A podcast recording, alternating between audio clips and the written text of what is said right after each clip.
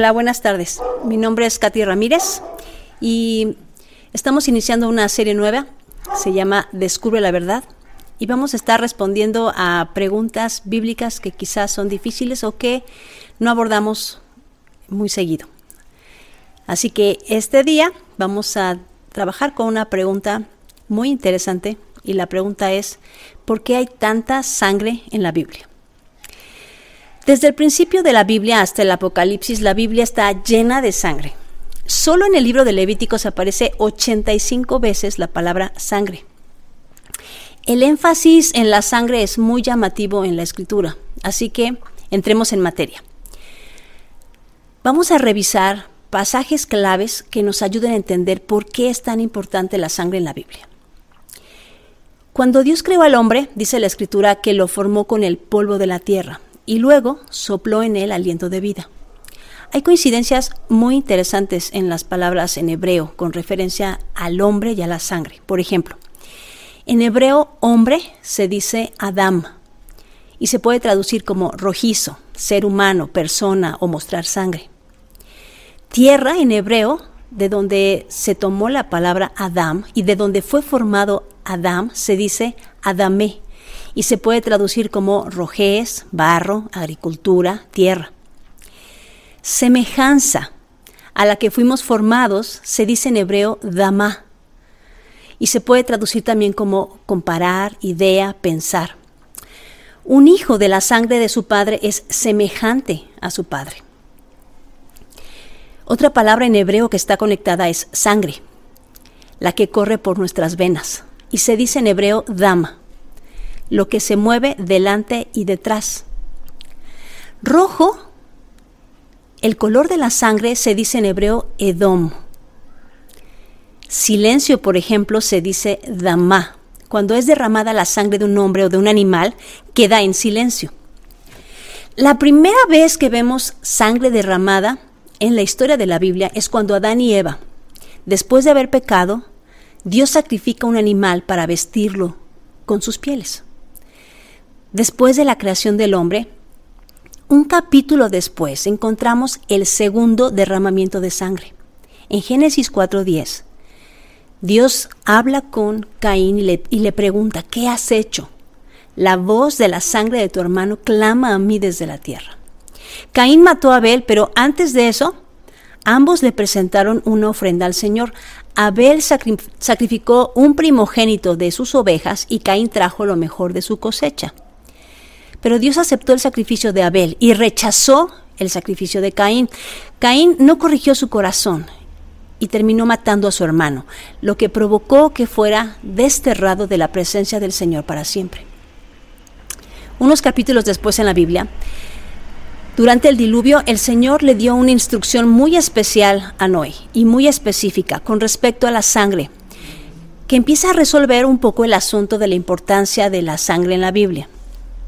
En Génesis 9:4 leemos, pero la carne con su vida, que es su sangre, no comeréis, porque ciertamente demandaré la sangre de vuestras vidas, de mano de todo animal la demandaré, y de mano del hombre, de mano del varón, de su hermano, demandaré la vida del hombre. El que derramare sangre del hombre, por el hombre su sangre será derramada, porque a imagen de Dios es hecho el hombre. La sangre de los seres humanos y los animales es un fluido complejo que contiene células diversas, formas de alimento para los tejidos, oxígeno, anticuerpos, que nos ayudan a enfrentar la enfermedad, hormonas y otras sustancias que en equilibrio mantienen la salud y el bienestar. Por lo tanto, como dice Génesis 9.4, la vida de la sangre, es decir, de todo el cuerpo humano, es de hecho en la sangre. En Génesis 9.4 leemos que está prohibido comer sangre y vas a encontrar esta misma instrucción en Levítico 3.17, pero también en el Nuevo Testamento, en Hechos 15, 19 al 21.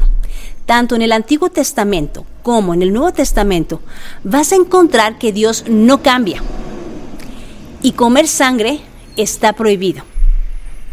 Dios le pidió a Abraham confirmar el pacto con él por medio de la circuncisión que básicamente es el derramamiento de sangre del Hijo que entra en pacto con Dios y que declara a la persona parte del pueblo escogido. Cuando Dios iba a sacar a Israel de Egipto, la primera plaga con la que azotó a Egipto fue convertir el agua del Nilo en sangre. El agua del Nilo es el sistema circulatorio de la nación de Egipto. Investiga esto, lee Éxodo 7. El dios del Nilo se llamaba Hapi y lo invocaban los egipcios para proveerles de agua fresca. La sangre que es la vida del hombre se convirtió en la muerte que cubrió al dios falso Hapi en Egipto. Y cuando Israel estaba listo para salir, Dios mandó una última plaga, la muerte de los primogénitos, y para poder salvarse, era necesario creer en la instrucción de Dios y colocar la sangre de un cordero sacrificado en los dinteles de las casas. Y entonces el Señor pasaría a cada casa que tuviera la señal y los protegería del ángel de la muerte. Le Éxodo 12. Los egipcios acostumbraban escribir el nombre de sus dioses en las puertas de sus casas. Es muy probable que los hebreos ya hubieran adoptado esta costumbre, Así que en un golpe maestro a los dioses de Egipto, Dios ordenó a Israel cubrir con sangre cualquier rastro de la religión pagana de Egipto. Y aquí entra un concepto que es muy recurrente en la escritura, y este es el de la propiciación. Hay un objeto que se encontraba en el templo de Jerusalén, que se llama el propiciatorio, y era la tabla que cubría el arca del pacto. Esta palabra en hebreo es kafar y se puede traducir como cubrir, corregir, limpiar, purificar, también se puede traducir como reconciliar, satisfacción. Así que cuando decimos que Jesús es la propiciación por nuestros pecados, lo que estamos diciendo es que Él cubre, como las ropas de Adán y Eva hechas con la piel de los animales sacrificados por sus pecados, nuestras vidas. Así que, ¿qué hemos aprendido hasta ahora? Siempre habrá derramamiento de sangre tras un sacrificio. La vida está en la sangre y la sangre tiene la propiedad de cubrir. Mira lo que dice Éxodo 24:8.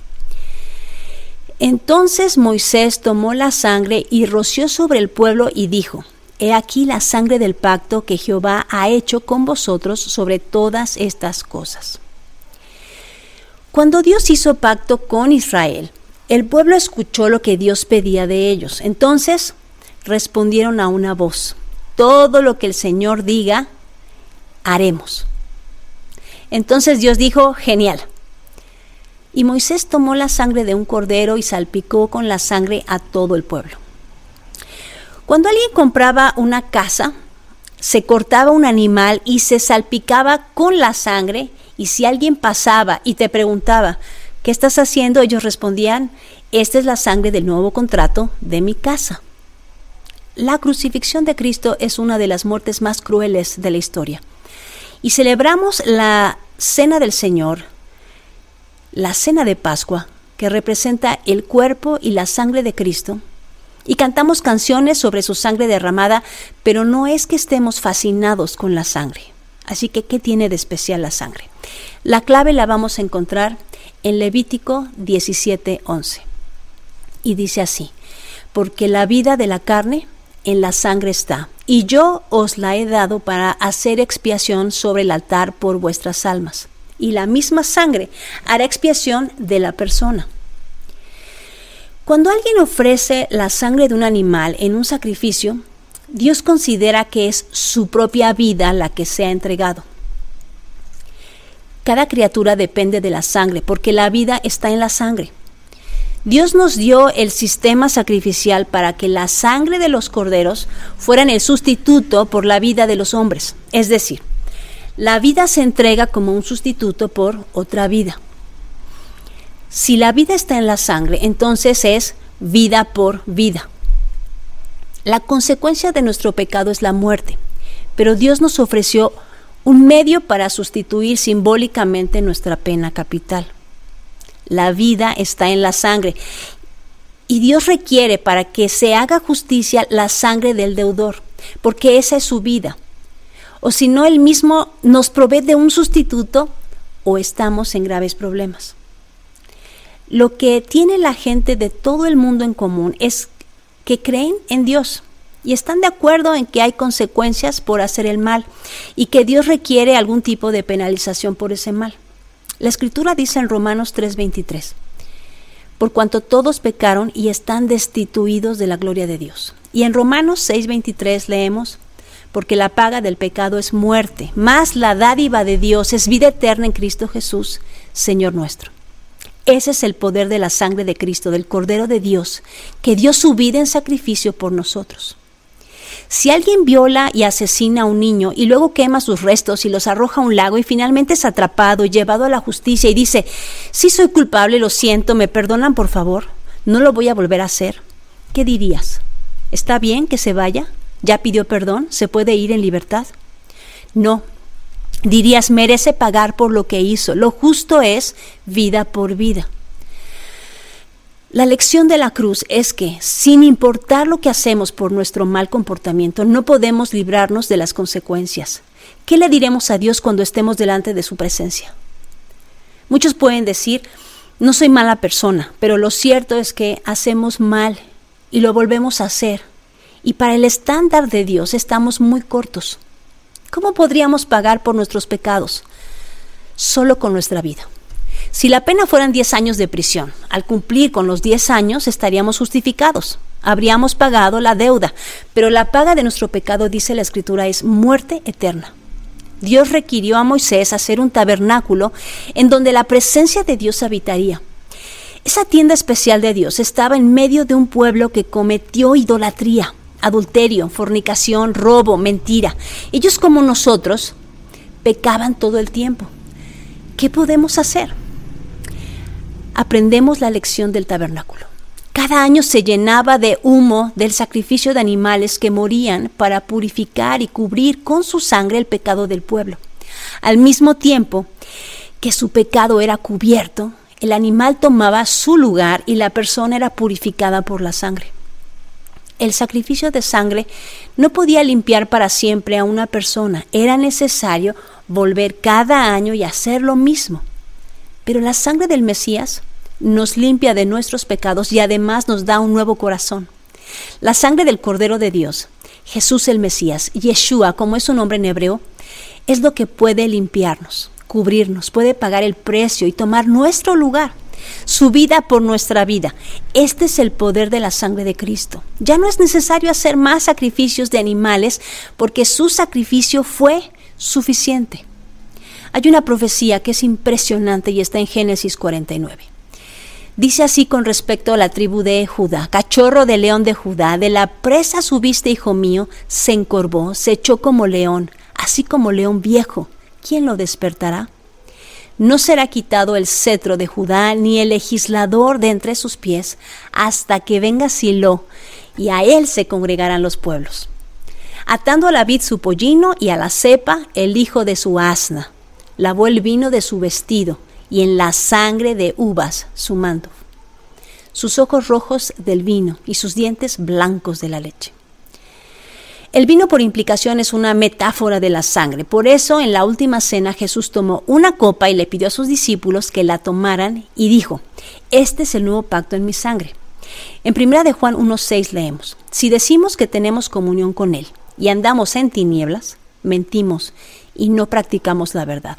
Pero si andamos en luz como Él está en luz, tenemos comunión unos con otros y la sangre de Jesucristo su Hijo nos limpia de todo pecado. La vida está en la sangre. Por eso es tan importante. Pero la sangre de Cristo es la vida misma. Es la sangre más valiosa del universo. Vale más que todas las almas que han existido y que existirán. Por eso puede comprarlas a todas. Y fue derramada por nosotros para que se cubriera nuestro pecado, para tapar con su sangre nuestra idolatría, nuestra inmundicia. Porque su sangre es la única que puede purificarnos, limpiarnos y reconciliarnos con Dios. En Hebreos 9:3 dice, porque si la sangre de los toros y de los machos cabríos y las cenizas de, los, de las becerras rociadas a los inmundos santifica para la purificación de la carne, cuánto más la sangre de Cristo, el cual mediante el Espíritu Eterno se ofreció a sí mismo, sin mancha a Dios. Limpiará vuestras conciencias de obras muertas para que sirváis al Dios vivo. La sangre del Mesías fue derramada por todo el mundo, pero solo el que dice, me arrepiento de mi transgresión, me arrepiento de haber quebrantado tus mandamientos, y decide seguir a Jesús y obedecer todo lo que él enseñó, porque la verdadera fe no es pasiva, siempre es obediente, y eso significa ser un discípulo. Es el que puede ser declarado libre porque sus pecados entonces han sido transferidos al Cordero que tomó su lugar. La sangre de Cristo es la sangre del pacto, por eso la advertencia en Hebreos es tan severa. En Hebreos 10:28 dice, el que viola la ley de Moisés por el testimonio de dos o tres testigos muere irremisiblemente. ¿Cuánto mayor castigo pensáis que merecerá el que pisoteare al Hijo de Dios y tuviere por inmunda la sangre del pacto, en la cual fue santificado e hiciera afrenta al Espíritu de gracia? La sangre de Cristo es eterna y poderosa. Al final de la historia, su sangre será la señal de los que están en pacto con Dios y serán rescatados para siempre. Leemos en Apocalipsis 12:10, y oí una voz en el cielo que decía, ahora ha venido la salvación y la virtud y el reino de nuestro Dios y el poder de su Cristo, porque el acusador de nuestros hermanos ha sido arrojado el cual los acusaba delante de nuestro Dios día y noche. Y ellos le han vencido por la sangre del cordero y por la palabra de su testimonio y no han amado sus vidas hasta la muerte. Así como el cuerpo humano no puede sobrevivir sin sangre, de la misma forma nosotros no podemos vivir sin el derramamiento de la sangre de Jesús que nos limpia de pecado. Si por nuestras venas no corre esa sangre perfecta, pura, perpetua y poderosa, en realidad estamos muertos. Adán y Eva estaban vestidos de luz, de justicia, podían hablar con Dios y caminar con Él cara a cara. Después de pecar, se encontraron desnudos y fueron vestidos por Dios mismo. La desnudez representa pecado, por eso es necesario que la sangre de Cristo nos cubra para estar vestidos nuevamente sin vergüenza. Por eso leemos en Apocalipsis 18:9. Y a ella, a la novia, se le ha concedido que se vista de lino fino, limpio y resplandeciente, porque el lino fino es las acciones justas de los santos. En Juan 6:52, los judíos discutían entre ellos diciendo, ¿cómo puede éste darnos a comer su cuerpo? Por eso Jesús les dijo, de cierto, de cierto os digo, que quien no comiere el cuerpo del Hijo del Hombre y bebiere su sangre no tendrá vida en vosotros. El que come mi carne y bebe mi sangre tiene vida eterna, y yo le resucitaré en el día postrero, porque mi carne es verdadera comida y mi sangre es verdadera bebida. El que come mi carne y bebe mi sangre, en mí permanece, y yo en él. Como me envió el Padre viviente, y yo vivo por el Padre, asimismo el que me come, él también vivirá por mí. Este es el pan que descendió del cielo. No como vuestros padres comieron el maná y murieron. El que come de este pan vivirá eternamente. Estas cosas dijo en la sinagoga enseñando en Capernaum. Al oírlas, muchos de sus discípulos dijeron, dura es esta palabra, ¿quién la puede oír? ¿No está prohibido comer sangre en la Biblia? ¿Qué quiso decir Jesús con esto? Simbólicamente la sangre del animal era la vida sobre el altar del templo. En Jerusalén para expiación en favor de los israelitas. Los israelitas ofrecían de su mesa para Dios. En Cristo fue Dios quien puso la mesa y nos invita a comer. Ahora, no se trata de beber físicamente su sangre, pero si Él es la palabra de Dios, hecha carne, y Él es la vida que tienes que comer y que tienes que beber. Él dio a entender que el pan y el vino debían llegar a ser en la mente y en el corazón de sus discípulos asociados completamente con Él, en el amplio ámbito de sus vidas, su persona, sus enseñanzas y sus hechos. Jesús dice, el Padre y yo somos uno. Yo soy el camino al Padre y el pan celestial el que alimenta a Israel para vida eterna, yo soy el camino, la verdad y la vida. Si alguien come y bebe de mí, vivirá siempre. La elección es tuya. Y este es un regalo final para ti. Entender lo que significa Dios en hebreo. Dios en hebreo se dice Elohim. Las letras en hebreo son Aleph, Lamed, Hei, Yud, Mem. De derecha a izquierda, cada letra significa lo siguiente. Poderoso, líder, contempla, mano, sangre. La vida está en la sangre. Y recuerda, no dejes que nadie te diga lo que dice la Biblia. Léela por ti mismo. Que Dios te bendiga.